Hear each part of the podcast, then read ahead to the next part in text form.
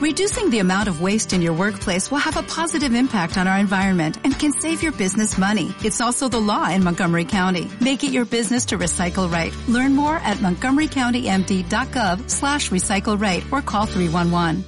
En un mundo en el que jamás habíamos acumulado tanto nivel de riqueza, nunca en la historia se habían dado circunstancias de explotación laboral como la que estamos viviendo en la actualidad. Así que en el episodio de Psicología Cafeínica de hoy quiero tener una conversación con alguien que ha sufrido esta circunstancia en sus propias carnes y nos contará su experiencia de burnout, es decir, del síndrome de quemado y de explotación laboral. Así que te doy la bienvenida al episodio 117 de Psicología Cafeínica, un podcast para despertar tu fuerza y sabiduría interior.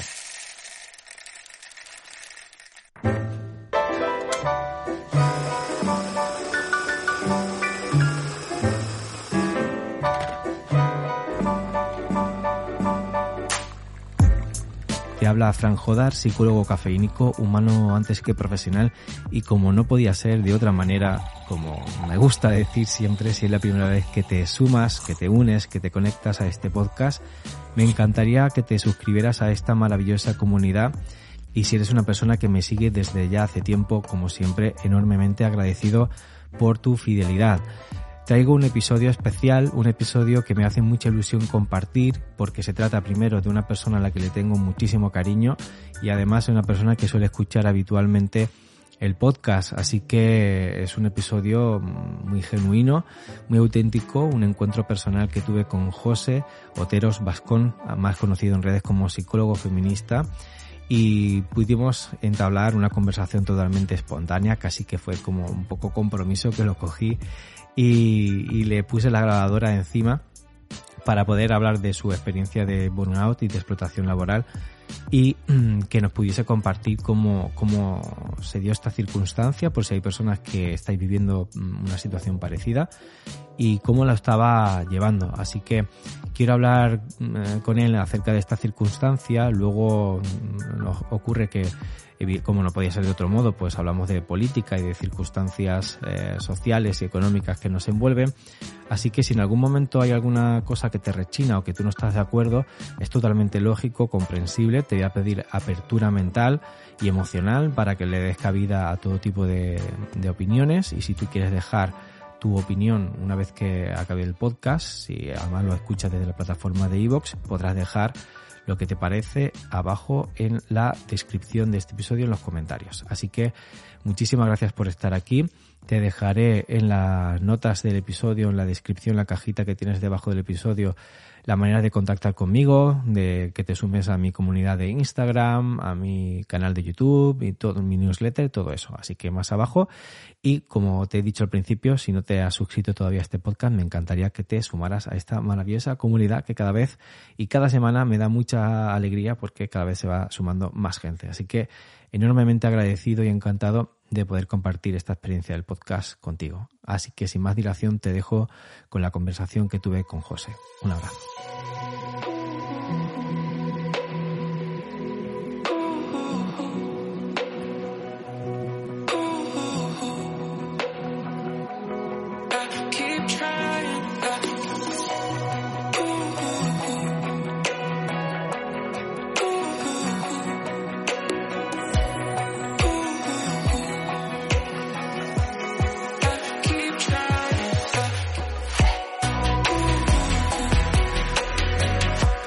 Bueno, pues esto ya está grabando, José. ¿Qué tal? Bienvenido a, Psicología Cafeínica de nuevo, que tú ya has participado anteriormente. Estoy tan nervioso. bueno, es que todo hay que decirlo. Ha sido algo express. Te cojo, te he cogido aquí y te, te casi que forzado a grabar. No te había ni consultado. No, yo he visto que estaba sacando todos los aparatos y digo, pues no sé. digo, me los querrá enseñar. yo quería, José, ya poniéndolo un poco serio, entrando en materia de cosas cafeínicas, preguntarte por el proceso de burnout que tú has sufrido has, eh, y estás sufriendo. Estás en proceso de recuperación todavía. Tú lo has publicado en tus redes sociales y demás. Y quería saber cómo estás de este proceso y si nos puedes contar de primera mano, pues cuál es la experiencia de, del síndrome de burnout, de quemado, por si alguna persona que esté escuchando el podcast se pueda reconocer en eso. Uf, pues es un buen melón.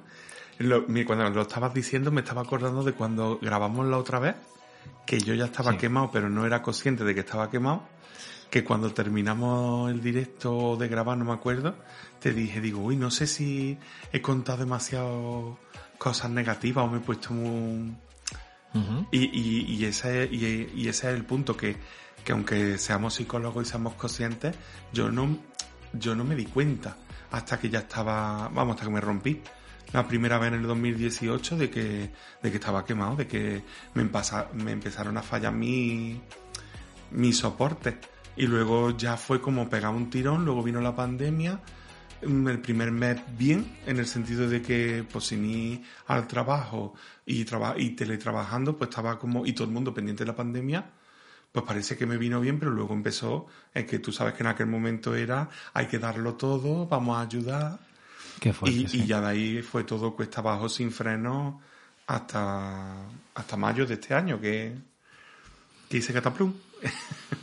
y, y, y yo ya era, no da pie con bola, mi sensación no da pie con bola.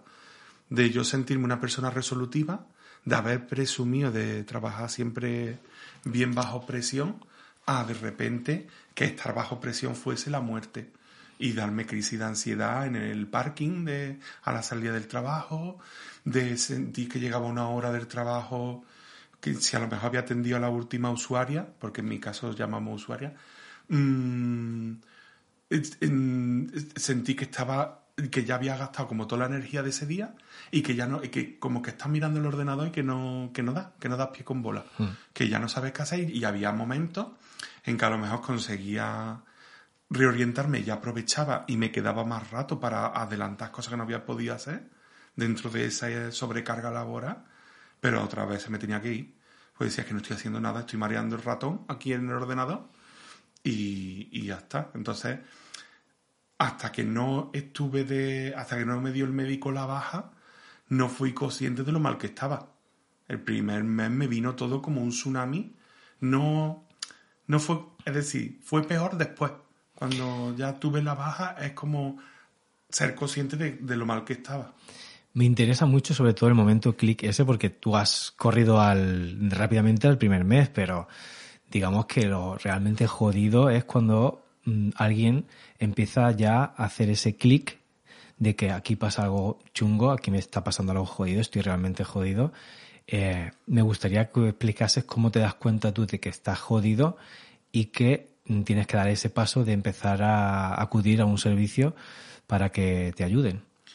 Pues yo creo que donde hice el clean del todo, digamos que siempre era consciente porque yo desde siempre he querido resolverlo, que, que, yo no es que me lo haya callado, que yo he dicho, mira, que yo así no puedo seguir, que yo tengo mucho trabajo, que no doy abasto, y que yo he ido avisando, eh, tanto en reuniones como en, en, el pasillo como por escrito, que, que, yo lo he ido avisando, pero fue en la... Eh, yo fui a Eurovisión del 2018 a Lisboa y luego en el verano no sé por qué me dio que quería volver a Lisboa, pero como que cuando fuimos a Eurovisión, pues que no, me, que no la disfruté bien, que quería como, y no sabía qué hacer en mis vacaciones y quería relajarme. Es decir, yo ahí ya estaba quemado. Pero cuando me fui a Lisboa, resulta que hubo dos días que me tuve que quedar en el hotel. Porque eh, no paraba de llorar, estaba mal, no tenía ganas de nada. Mm, es como, porque llega un momento porque como el burnout tiene su parte del estrés y la ansiedad, pero también tiene su parte cuando ya te rompes, que es de la depresión, y además como ser mm, lo que es bueno para una, para una es malo para la otra, si para la depresión te viene bien salir, hacer cosas no sé qué, para la ansiedad no te viene bien. Entonces era como... Círculo vicioso. Sí, ¿sabes? Yo siempre pongo el mismo ejemplo, que esto a lo mejor muy de pueblo, o muy de, no sé, muy de especialista electrónico, pero es como estos motorcillos que usábamos de pequeños en tecnología, como cuando, como cuando no tiran, que es como va muy rápido y de repente como que se vienen abajo y luego vuelven a tirar, pues esa es la sensación que yo tenía. Como que es como, ay, vuelvo a funcionar y de repente, ¡pum!, me vengo abajo. Y era continuo así. Pero fue esos dos días que además sentí mucha culpabilidad de decir, he venido a Lisboa, estoy aquí, me estoy gastando un dinero, no estoy haciendo nada, no estoy disfrutando, mm, en, vez de ser consciente de lo que me estaba pasando. Em, ¿Cuál es el, digamos, el preludio de que acudes a un servicio de salud, ¿no? en este caso un ambulatorio? Con ya eh, signos evidentes de afectación ya a nivel físico. ¿Cuál es ese, momento? Me gustaría que lo relatase eh, de cómo tomas la decisión de acudir al, a un servicio de salud y qué te estaba sucediendo.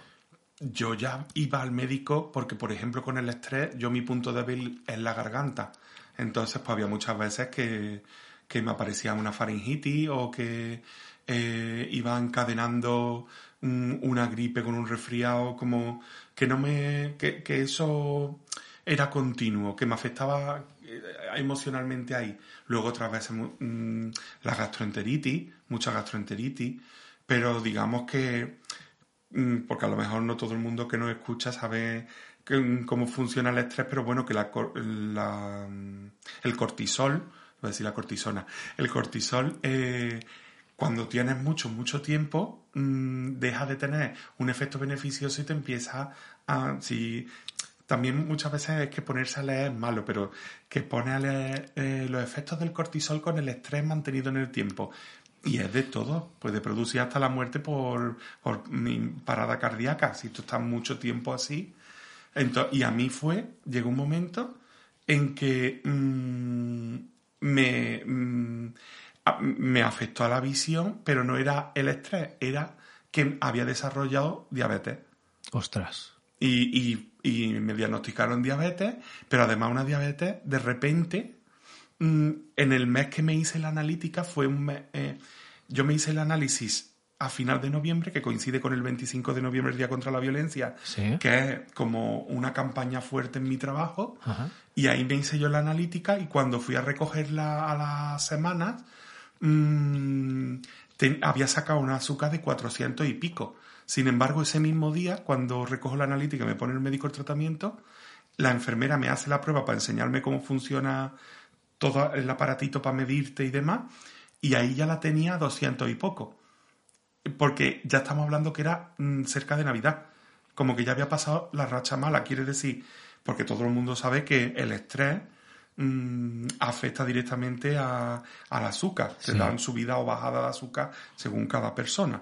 Los malos ratos. Yo siempre pongo el ejemplo de Belén Esteban, que cada vez que se lleva un mal rato le dan una, subida de azúcar horrible.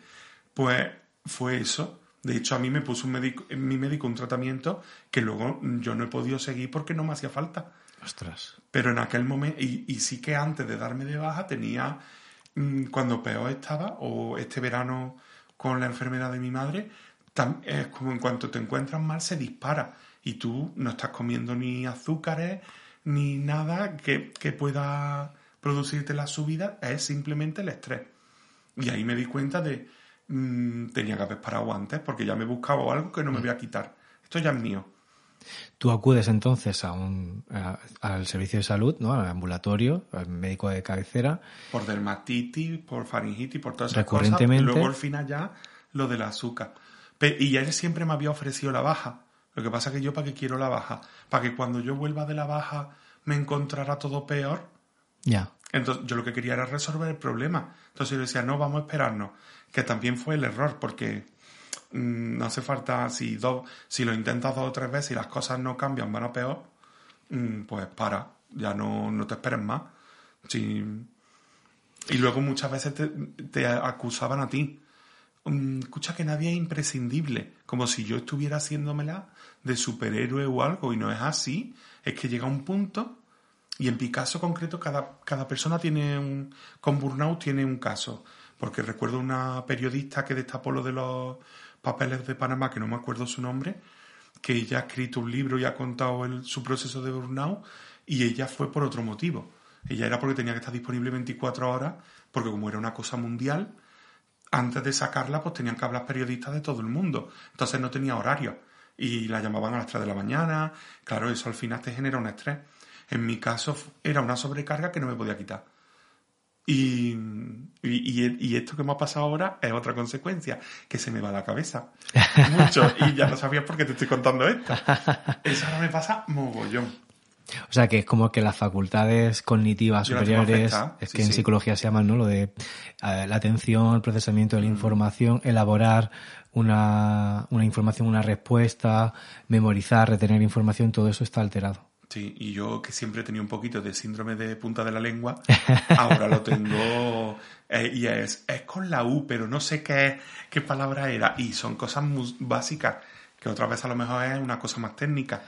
Entonces digamos que es como un cóctel molotov, ¿no? Entre depresión, ansiedad, saturación, afectación cognitiva, saturación eh, emocional, eh, es decir, que te, que te culpabilizas tú, pero que también la gente te culpabiliza a ti.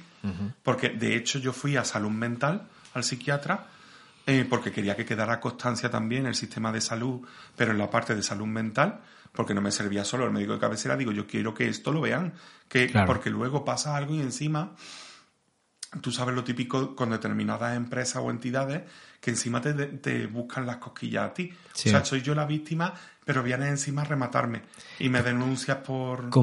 Es como que cae sobre ti automáticamente la losa del fraude, ¿no? Como que te lo está inventando porque no quieres trabajar o... O, que, o, hubo un caso en mi empresa que de un trabajador que estaba mal y, y lo denunció el ayuntamiento por no haberlo dicho. Y entonces salió con, salieron condenados los dos. Madre mía. El, eh, el ayuntamiento y el trabajador. Y, y, eso fue, no sé si yo eso lo supe en 2018-2019, pero que yo ya estaba mal. Y yo mm. lo que decía es, yo no quiero que esto me pase a mí, que encima de que estoy mal, encima de que me estoy rompiendo, encima luego me busquen las cosquillas. Y, y, pero lo peor es cuando la, gente no te entiende, te culpabiliza. De, pues por límites. Y eso fue lo que me dijo el psiquiatra. Llegué allí 20 minutos mirando todo el rato el reloj. ¿Cómo te resumo yo 14 años en un trabajo mm, con experiencias muy desagradables y además el trabajo, mi mm, desarrollo profesional ya de por sí tiene entre sus consecuencias el burnout, eh, es decir, la atención a víctimas de violencia de género, trabajar con violencia, está estudiado que una de las consecuencias es burnout. Luego está el desgaste profesional y también la fatiga por compasión. Pero el burnout está entre ellas, ya de por sí. Pues además le añadimos otros factores. Pues como te explico yo eso de 14 años en 20 minutos mientras que mira el reloj. Y tu conclusión es, bueno, pues como estás con una psicóloga de pago, sigue yendo, mm, la medicación que te ha puesto el médico de cabecera sigue y por límite. Y ya está, y tú te quedas tan pacho diciéndome por límite. Y me das el alta, eh, porque como estoy pagándome la psicóloga, que es que, mm, además se lo digo a todo el mundo, desde que estoy mal y desde la atención que estoy recibiendo, es, como, yo se lo digo a la gente porque quiero que la gente no le pille de sorpresa, pero yo creo que en los próximos 10 años el problema de salud mental que vamos a tener generalizado, yo creo que va a ser grave, porque tú ves a la gente, la gente no está bien.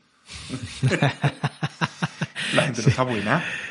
Sí, pero parece como que ahora eh, nos atrevemos más a, a poder expresarlo, ¿no? O al menos a poder exteriorizarlo, ¿no? Sí, pero el sistema no se está haciendo cargo de lo que, del problema que está creando. Eso es verdad. Estamos normalizando trabajar con estrés, la hiperproducción que tú hablabas en tu en otro de los últimos mm. episodios.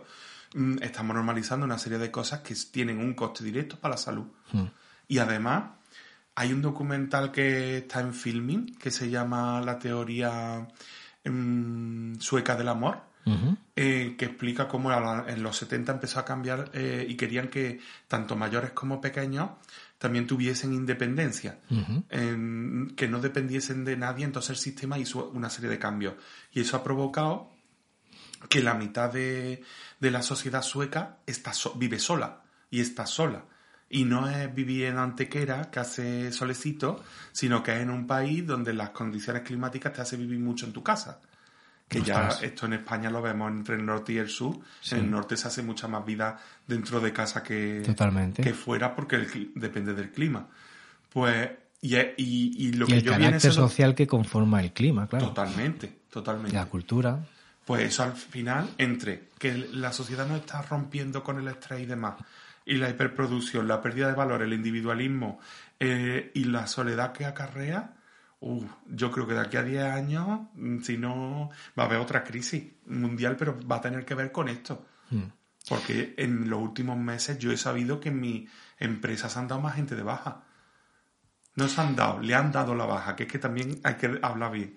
Lo curioso, y aquí entraríamos, no sé, en un melón sí, que, que si no te apetece abrir, no lo abrimos, ¿eh? pero como mínimo mencionarlo es que yo conozco varios casos de personas que estáis así en servicios públicos o que ofrecen un servicio a la, a la comunidad, ¿no? Eh, donde directa o indirectamente hay una administración detrás eh, sustentando ese servicio, ¿no? Bien directamente porque sea un funcionario, bien indirectamente porque es a través de otras entidades.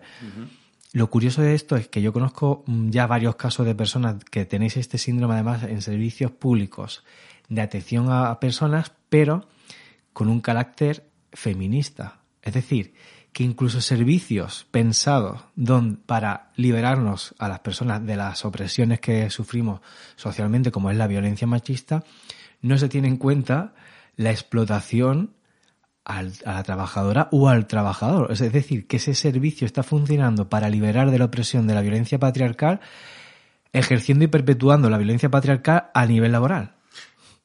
Sí, pero yo le veo explicación. Porque es que igualdad, voy a resumirlo como igualdad, ¿vale? Eh, el, la el departamento, digamos. Igualdad es el último mono de todos los gobiernos, mm, de, a cualquier nivel. Correcto. O en las empresas incluso. Que hay que tener un plan de igualdad, lo hacemos, pero que el plan de igualdad mm, muchas veces la gente no sabe ni dónde está, ni qué incluye, ni nada. Con cuatro duros, dos personas. Exactamente. Y, y luego también está el que hay mucha gente, muchos eh, políticos y políticas que se abanderan de la igualdad, pero que se abanderan para estar en la poltrona, pero que realmente no tienen ninguna vocación de servicio, mm. que, están, que te lo hacen ver o te lo quieren decir, pero que tú con el tiempo viendo la trastienda tú dices, eso es mentira. Mm, yo tuve una respuesta mm, cuando comuniqué mi baja, después que lo último que yo había hecho era presentar un escrito de ocho o nueve páginas que me costó un mes y medio escribir un mes y medio, que además se lo enseñé a mi psicóloga y a una compañera de trabajo porque querían que, porque siempre tienen la duda de seré yo, será cosa mía, y lo leyeron, lo vieron y me dieron el visto bueno de decir, sí, lo has expresado bien, no haces nada malo, está todo bien, está todo correcto. Pero... Yo presenté ese escrito en una reunión, me dijeron que sí, que se lo iban a leer y a mirar, ¿tú te lo has leído? pues esa persona tampoco. Y cuando le comuniqué mi baja me dijo, ¿y esto a qué viene? ¿Y esto a qué viene? Que tú te estás haciendo de nuevas, que tú no sabías que yo ya no podía más, que te tengo que decir, que me tengo que intentar suicidar, para que tú te des cuenta de que yo no puedo más. Mm. Las palabras no puedo más, ¿qué mensaje tienen para ti? Y es que es muy fuerte. Pero como vivimos en una sociedad que también no queremos problemas, evitamos los problemas a toda costa, pues como mm, que sí, que sí, que tú estás mal, pero no me... Mm, no, eh, esto no entra ahora mismo en mis planes. Y, y la gente que esto es lo que pasa, yo también lo he vivido con mi madre en el sistema sanitario este verano. Que porque cuando llega el verano, eh, como está el PP, la, ya estaba mal la sanidad con el PSOE antes, ya con el PP, esta ha sido la repanoche. Entonces, mi madre ingresó un 27 de junio y el día 1 de julio parecía que había cambiado el sistema sanitario es que estamos de vacaciones, es que es, que es verano, es que no hay gente, es que, y entonces la gente que tiene Para que luego digan las personas que es lo mismo un partido que otro, ¿no? Que todos los políticos son iguales. estos partidos, yo es que estoy muy quemado y muy desengañado. De hecho, yo me, me fui, yo siempre me he considerado de izquierda, pero me fui más a la izquierda porque vi que esta izquierda no es izquierda. Pero bueno, no vamos a entrar, no te quiero llenar yo el podcast de, de historia porque esto es mío, mi, mío persona. No, no lo ataquéis a él. Atacarme a mí, que no me importa. Eh, pero mm, ya no sé lo que te estaba diciendo. Eh, bueno, estábamos hablando de que cambia la sanidad de repente de un ah, día para otro. y, lo que te das cuenta es que hay gente que se toca el arco del triunfo soberanamente y que y hay, hay otra gente, bueno, de esa gente hay gente que es porque mm, es fresca y mala persona, porque estás en un sitio donde hay gente enferma. Luego hay otra gente que es porque está quemada y no puede más. Pero luego es que ves gente que está dando el mil por mil porque hay otra gente que no da nada. Y entonces esa gente que son la la pobre, voy a decir pobre, pero en el buen sentido, la pobre gente que es buena, que se le ocurra, que hace bien su trabajo, que tiene mm, las capacidades de estar en ese trabajo, está desbordada. Y ahí es cuando yo entré, mi proceso personal mío a nivel psicológico y de periplo por el sistema sanitario. Mm, porque luego además la gordofobia, todo, lo que... Violencia estética. Total. Y luego lo que viví con mi madre, yo dije, esto mm, tiene que petar. Tiene que petar y no nos estamos dando cuenta.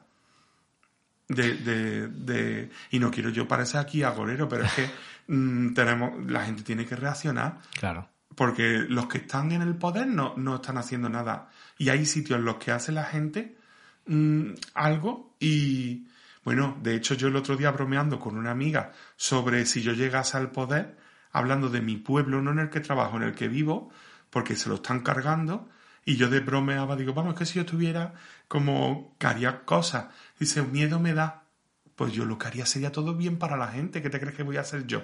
¿Dividí el pueblo en dos?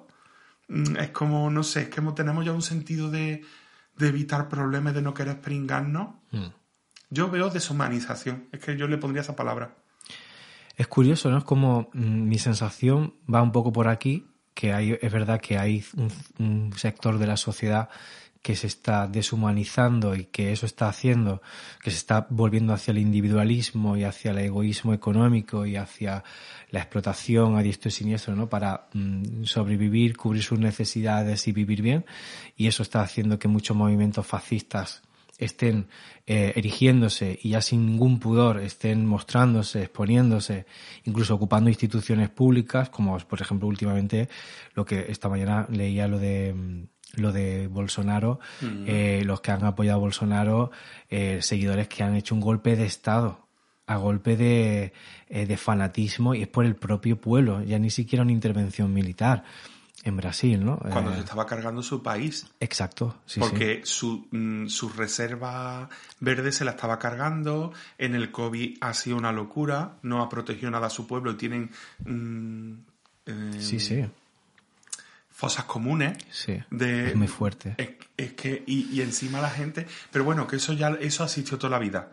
Y sin embargo, pues yo también veo, por eso, y mucho en gente joven, que cada vez la gente joven la, la veo o es mi esperanza, ¿no? Como más concienciada en los movimientos sociales, ¿no? En la concepción eh, de nuevo, de recuperar la conciencia de clase, de que somos un pueblo explotado, oprimido, donde existen violencias y opresiones de un sistema patriarcal y económico absolutamente injusto, ¿no?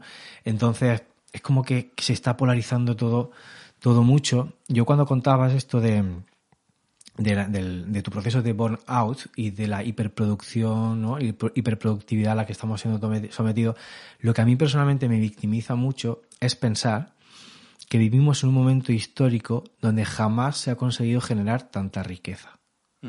Es decir, y tanta calidad de vida. Exacto. En el último año, las empresas, gracias a la inflación aprovechándose de una guerra cruel en Europa, como es la de la guerra contra Ucrania, que está eh, protagonizando Rusia, han aprovechado la subida de precio de la energía y de la inflación de precio en los supermercados, en las tiendas, para ganar más que nunca. Y que eso solamente se hace con el único fin de acumular riqueza, pero acumular de manera egoísta, por las personas que tienen acciones y son dueñas de esos eh, medios de producción, con el único fin de acumular riqueza. Eh, y que eso en el mundo actual coincida con un proceso donde cada vez estamos peor a nivel de salud mental, a nivel de explotación, cada vez más difícil encontrar unas condiciones laborales y económicas decentes y una opresión económica, ¿no? Que incluso hasta la persona que se considera más conservadora, liberal y de derecha del mundo en su bolsillito cada mes está viendo cómo bajan los, eh, el dinero y, las cantidades de manera eh, bestial. Sí, pero esa gente sabe luego cómo recuperarse por otro lado. Pero me refiero a gente. Porque gente de esa que se ha hecho rica en la pandemia, cuando todo el mundo se estaba Sí, claro. Evidentemente no me refiero a los opresores, me refiero a los oprimidos, que se ah, consideren personas liberales, conservadoras. Sí, estaba diciendo gente con dinero también? Gente, no, que se considera gente liberal, conservadora, ah, pero del pueblo llano. Del pueblo llano, o sea, porque hoy día que tú seas una persona de clase pobre, es decir, donde estamos la gran mayoría, porque la clase media para mí es clase pobre, eh, luego está evidentemente la marginalidad y la exclusión social, pero para mí no existe clase baja o clase media baja o clase media, existe la clase pobre, donde estamos la mayoría. Eh, incluso aunque te consideres de pensamiento conservador, liberal y que apoyas a partidos de derechas, eh, tú estás viendo cómo a día de hoy te cuesta cada vez más mantener un cierto nivel de vida, una cierta calidad de vida. Entonces, que coincidan estas circunstancias de mayor acumulación de riqueza histórica y mayor sofisticación de opresión social a la, al pueblo, pues me parece totalmente perverso, de una sofisticación brutal, de que hay una dominación social y una manipulación social bestial, y es lo que me victimiza. Mm, pero lo peor es que se escapa mucho de nuestro control.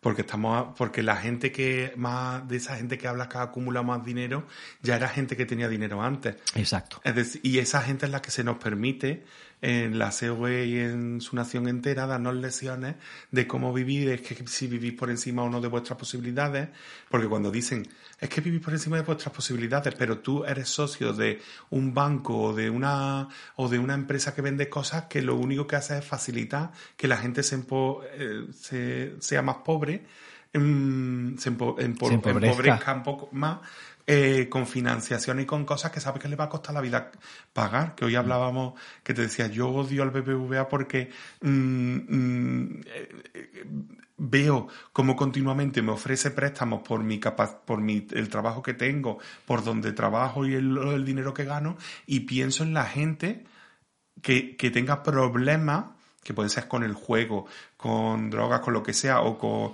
que, pero que le afecta a la economía y que le estén ofreciendo eso y lo que le está haciendo es echarle una losa encima de la losa que ya tiene. Sí. Y, y, al final, porque claro, a mí que venga el Elon Musk a decirnos que, pero si tú lo que has hecho es gestionar la fortuna de tu, de tu familia, que tenía una mina de diamantes en Zambia, ¿tú qué has hecho? es que si yo, si yo tengo una millonada que me respalda, también soy capaz de hacer el pino con la oreja. Pero no es que yo me lo haya ganado, es que hablan de la meritocracia gente que no tiene mérito ninguno. Mm. Siempre puede haber alguien. Yo, por ejemplo, otro veía, veía un documental de, de Jordi Evole, donde hay una persona que de clase, era de clase pobre que ahora es propietario de varias empresas y que tiene mucho dinero. Sí, habrá siempre alguien que haya tenido un golpe de suerte y con suerte me refiero que teniendo capacidades, inteligencia, etcétera, la vida también la haya acompañado en las millones de variables de suerte que tienes que tener para que te salgan bien las cosas y que puedas hacer un salto, pero que evidentemente no hay una distribución de las grandes fortunas de manera equitativa por tus méritos. Eso suele, suele estar muy protegido. Y, y, bueno, claro, porque vemos gente que es inútil y que ostenta el poder eh, político, económico, religioso, el que sea, y son gente que como personas son despojos humanos que no tienen valores. Entonces, mm, ahí no hay mérito ninguno. Pero sí que es verdad que al final eh, también son quienes controlan los medios de comunicación, que es esto de que se dice que los medios de comunicación suelen ser de derecha, ¿Por qué? Porque ahí hay mucho dinero metido y hasta el que es de izquierda hay dinero de derecha metido y entonces al final tú vas manipulando la opinión de la gente. Por eso a mí no me extraña que haya gente sin recursos o en riesgo de exclusión social que esté a favor de eh, este tipo de partidos que quieren dinamitarlo todo, mm, pero que a la vez es como esto del presidente o el vicepresidente de Castilla que, que se gasta en sueldo un millón y pico para gestionar un presupuesto de ciento y pico mil, que es como un poco absurdo. ¿no? Y, son esa misma gente la que dice, no, no, acabas con los chiringuitos, pero está montando sus propios chiringuitos. Claro. Entonces, claro, pero sí, esto es como tú hablas siempre en tu, en tu podcast y, yo y que a mí también me gusta y yo también lo digo, si no desarrollamos el pensamiento crítico, nos la van a colar. Totalmente, nos la están colando. Y viene el sentimiento de culpa y vienen muchas cosas que no nos pertenecen, pero si no somos conscientes de ellas... Hmm. Porque antes, eh, ahora estamos en el pensamiento emocional ¿no? El siglo XXI sobre todo es un pensamiento emocional, efervescente, rápido, a través de la manipulación por noticias falsas, enaltecer tu sentimiento de patria y de pertenencia a través de chorradas, ¿no? Y que eso te haga actuar de manera impulsiva, emocional y a unirte a un movimiento, ¿no? Sin saber exactamente qué, está sucediendo. Antes, por ejemplo, eh, tú eras pobre, eras una clase oprimida, pero tenía, sabías que eras pobre y que te estaban oprimiendo. Ahora eres pobre, te están oprimiendo y encima vives feliz pensando en que eso es, está bien. Es que no me acuerdo quién lo explicaba, pero es esta trampa que nos han hecho eh, por ejemplo, tú y yo tenemos unos trabajos en unos lugares públicos, tenemos unos buenos sueldos en relación a nuestra categoría profesional y a nuestros a, los estudios que hemos hecho para acceder a esos puestos, mm. pero mm, la rueda está hecha de tal manera que sí, tú vas a ganar dinero, pero luego te lo tienes que gastar en todo lo que yo te diga, que es... Exacto. Eh, ya no voy a decir ni luz ni agua, que deberían de ser gratuitos para todo el mundo. Mm, debería estar por el Estado porque es que son bienes comunes. Pero luego el Internet, las suscripciones a esto, lo otro, paga coches, luz, no sé, seguro, gasolina. aunque yo quiera ser una asceta en esta vida y quiera ser súper austero, solamente en gastos fijos, si yo no me quejo de mi sueldo, yo me quejo del coste que tiene la vida. O sea, sí, pero solamente... no lo digo por ahí, digo la trampa. Sí, sí, claro. Que nos han metido en la rueda de que no nos damos cuenta antes había esclavos que eran tú trabajas por y te permito vivir, pero que seguimos siendo esclavos. Solo que el sistema se ha refinado y ahora somos esclavos ignorantes, porque los esclavos sabían que eran esclavos. Sí. Pero, por ejemplo, cuando hay gente que justifica el precio de la energía, cuando hay gente que, justifica que no se controlen los precios de las viviendas o de los alquileres, ¿no? Eh, pues, hombre, ¿qué quieres que te diga? No sé. Eh, eso muchas veces hablando con gente de otra época me dice, pues mira, te voy a decir un razonamiento por qué con Franco vivíamos mejor. Y, pero es que encima ese razonamiento, aunque, aunque desviado o distorsionado, eh, tiene su punto de razón, porque claro, decía, en una economía eh, controlada por el fascismo, antes, si podías trabajar, en menos de cinco años ya te habías pagado un piso, cutre y lo que quieras. Ahora, aunque trabajes toda tu vida, nunca te vas a poder pagar un piso.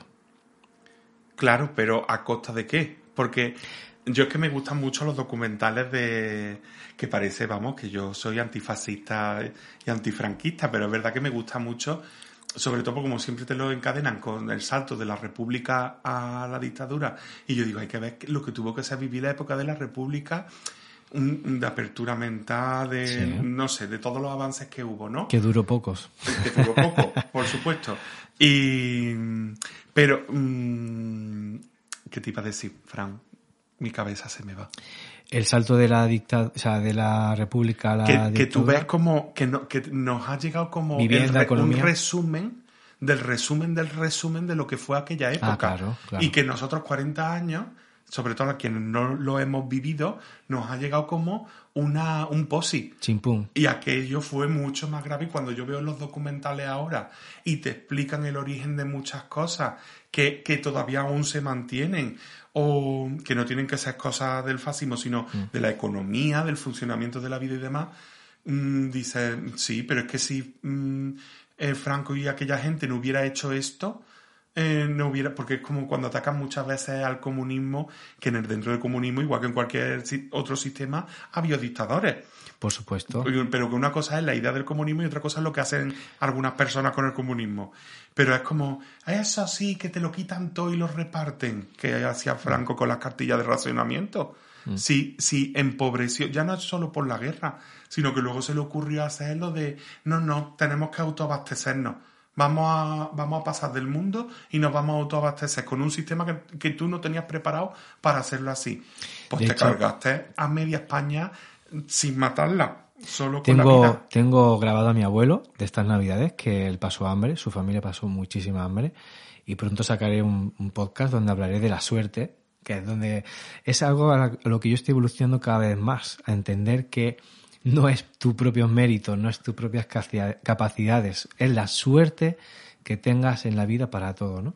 Y, y voy, a, voy, a, sacar ese episodio hablando mi, mi abuelo de cómo vivió la guerra, la hambruna y, y, todo, todo aquello, ¿no? Porque es verdad que lo que nos ha llegado poco, poco, poco es, ¿no? En relación a, a, la, a, la, a la gravedad que tuvo lo que, lo que vivimos y que eso se esté repitiendo en los inicios de este siglo. Porque también el desconocimiento y el que te hayan querido, porque nos han vendido aquí una trola con lo de la transición, como un, un no sé, como un halo de esperanza, en la transición había franquista en, y aquí todas las instituciones. Claro, y aquí no se condenó para nada como si se hizo en Italia y en, Alemania. Entonces aquí nos han vendido una... Y además el rey Juan Carlos, que era la mano derecha de, Franco. Es que, es que nos han, nos han... Es que, pero yo he descubierto estas cosas de mayor. Entonces mm. entiendo que si en nuestra época ser punky era mm, que te gustara la música, una música rara, que, o que no era ni flamenco ni el pop normalito, sino que te gustara otra cosa ya eras punky. Hoy en día es que muchos chavales y chavales están cogiendo ser punky y ser box o ser de ultraderecha. Y, y, y, lo del desconocimiento, si esa familia, mm. si esa gente supiera mm, realmente todo lo que esto implica y, que, y dónde nos puede llevar y qué podemos vivir, si conociera realmente todo lo que pasó, yo creo que el ser punky mm, por ese camino se acabaría. Ese es el peligro ¿no? que tiene em, ser tolerante en la democracia con ideologías eh, intolerantes, opresoras, fascistas, etcétera, ¿no? que acceden al poder gracias a la democracia y una vez que tienen el poder eh, de forma democrática se encargan de no soltarlo nunca jamás, ¿no? Y de implantar totalitarismo. Y de destruir el sistema. Exacto. Que luego dicen que lo hace antisistema, pero más antisistema que esta gente hay nadie. Eh, para ir finalizando, José, proceso de recuperación, ¿en qué momento estás? Eh, indeterminado. Que, mm, Mira, estoy en un proceso que lo habló el otro día, que además te lo comenté antes, Daniel Fernández, este em, creador de contenido digital que se hizo famoso en la pandemia, y que él se lo dijo en su podcast Ángel Martín, a Miguel Ángel Martín, o Ángel Martín. Ángel Martín. Ángel Martín. Siempre digo Miguel Ángel. Igual se llama Miguel Ángel, pero. a lo mejor. Eso de Miguel Ángel es muy andaluz. Bueno, es que tú sabes que me gusta mucho Italia y entonces yo Miguel Ángelo. bueno, total. Que, que por lo mismo se lo pongo por ahí. Que en, su programa le decía. Eh, hablaba de, de cómo a, a él estando de baja por depresión como que le vinieron a decir que te tienes que espabilar. Ah, sí, es verdad. Y que te tienes que poner. Sí, sí, sí, que no te queda otra. Y a, y a, mí me ha pasado eso. Yo pasé el tribunal la primera vez, bien, normal. Eh, me dicen, te quiero volver a ver, que me vieron en diciembre. Y esa segunda vez me dicen, bueno, José, pero tú ya tendrás que pensar en volver al trabajo porque en qué trabajo hoy en día no hay estrés y sobrecarga laboral. Y es como usted ha ignorado lo que está escrito en los informes que yo le traigo y aparte no se ha preocupado de preguntarme para valorar eh, si realmente estoy yo para trabajar. Y aparte está siendo usted una irresponsable en su trabajo porque yo soy psicólogo con mujeres víctimas de violencia en situaciones muy delicadas y usted quiere que yo sin encontrarme bien me ponga delante de ellas día a día pudiendo provocarles un daño, una revictimización o hacerlo mal con ella, no porque yo quiera hacerlo mal, sino porque yo no me encuentro bien. O provocarle una inseguridad porque a ellas me vean si yo me da mi ansiedad o me pongo a llorar porque no me... o por lo que sea, porque todavía no estoy al 100%. Y esas son las cosas que, que me tienen un poco malo y que este chico, el Daniel Fernández, lo decía también. Porque a él se lo dijeron y es como que frío todo. Venga, aligérate a recuperarte. y yo, y yo siento... Que a la más mínima que te vea que tienes un signo positivo, venga. Para no, pero ni signo, es que ni me preguntó si fue nada más llegar a sentarme y decirme eso. Es decirle, yo le ordenaba lo que pondría el otro la vez anterior y ya está. Y yo no me siento preparado para volver, pero también te digo una cosa, me van, a, me van a obligar a volver cuando no me encuentre bien. Y yo haré lo que buenamente pueda, pero digamos que tengo tomada la decisión y, espero llevarla a cabo de que yo no me voy a volver a romper. Yo no me voy a morir otra vez en el intento. Muy bien. Así que si no estoy bien y me tengo que levantar, recoger mis bártulos, irme para mi casa, lo voy a hacer. Y que si me tienen que abrir un expediente que me lo abran, si tenemos que ir a un juicio iremos, pero que, pero que a mí me han roto la vida. A mí me la han roto. Que yo tengo mi parte de responsabilidad, pero a mí me la han roto. Porque hay una canción en italiano que, dice, que viene a decir grito y no me escucha. Mm, y esa canción me la he puesto yo en estos años un montón de veces, porque es lo que me pasaba, que yo estoy, estaba y estoy gritando y nadie me escucha en, e, en, ese sentido. Y eso es jodido, ¿eh? Que tú estés diciendo, me estoy ahogando y que te ignoren. Entonces, yo no...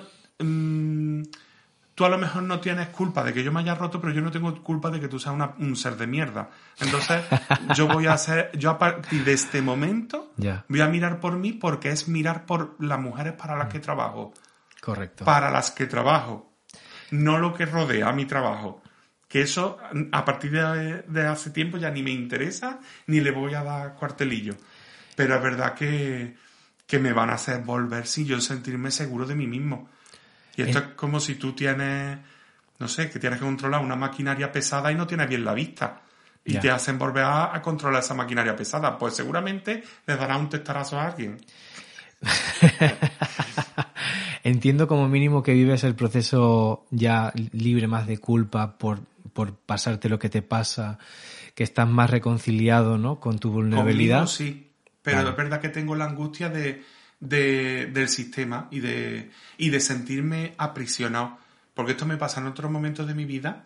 Vamos, cuando me quitaron mi contrato y me tuvieron siete años de autónomo, a mí me pasa estando de autónomo y yo me piro. Porque es que yo en aquel momento tenía oportunidades de, todos los colores.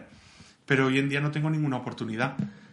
O, estoy más amarrado porque tengo una hipoteca, tengo un préstamo de un coche, una serie de cosas que, que no me... Que Vamos, la, la, esclavitud del siglo XXI. Total.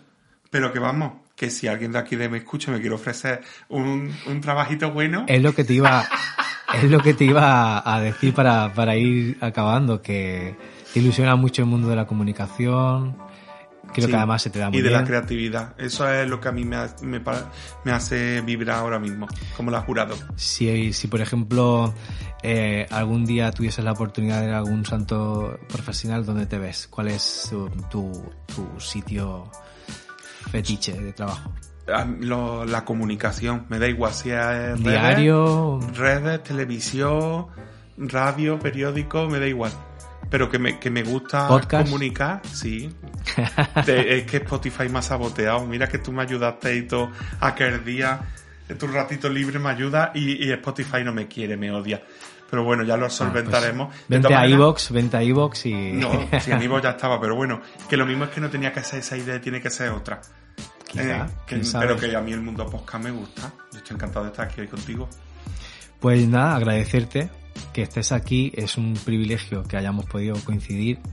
Te has abierto un montón, has sido de apertura radical y, creo que eso es valiente por tu parte y que... un poco inconsciente porque yo no tengo filtro. Bueno, demuestra mucho coraje. Eh, yo también soy un poco inconsciente porque me gusta hablar sobre mis opiniones y remarcar que mis opiniones no son ni eternas ni perfectas. Ni el evangelio de nadie. Y que puedo cambiar de opinión perfectamente la semana que viene si me con autoconsciencia, autocrítica o con argumentos de gente que me aporte, ¿no? Una crítica eh, contundente y que me hace totalmente repensar que yo creo que es lo bonito, ¿no? Así que agradecerte que estés aquí, que te hayas abierto de forma tan radical, compartir tu experiencia y ojalá que prontito de nuevo nos podamos eh, acompañar. La próxima a lo mejor nos toca digital, pero cuando quiera hacemos otra. Pues nada, un abrazo fuerte, José. Otro para ti.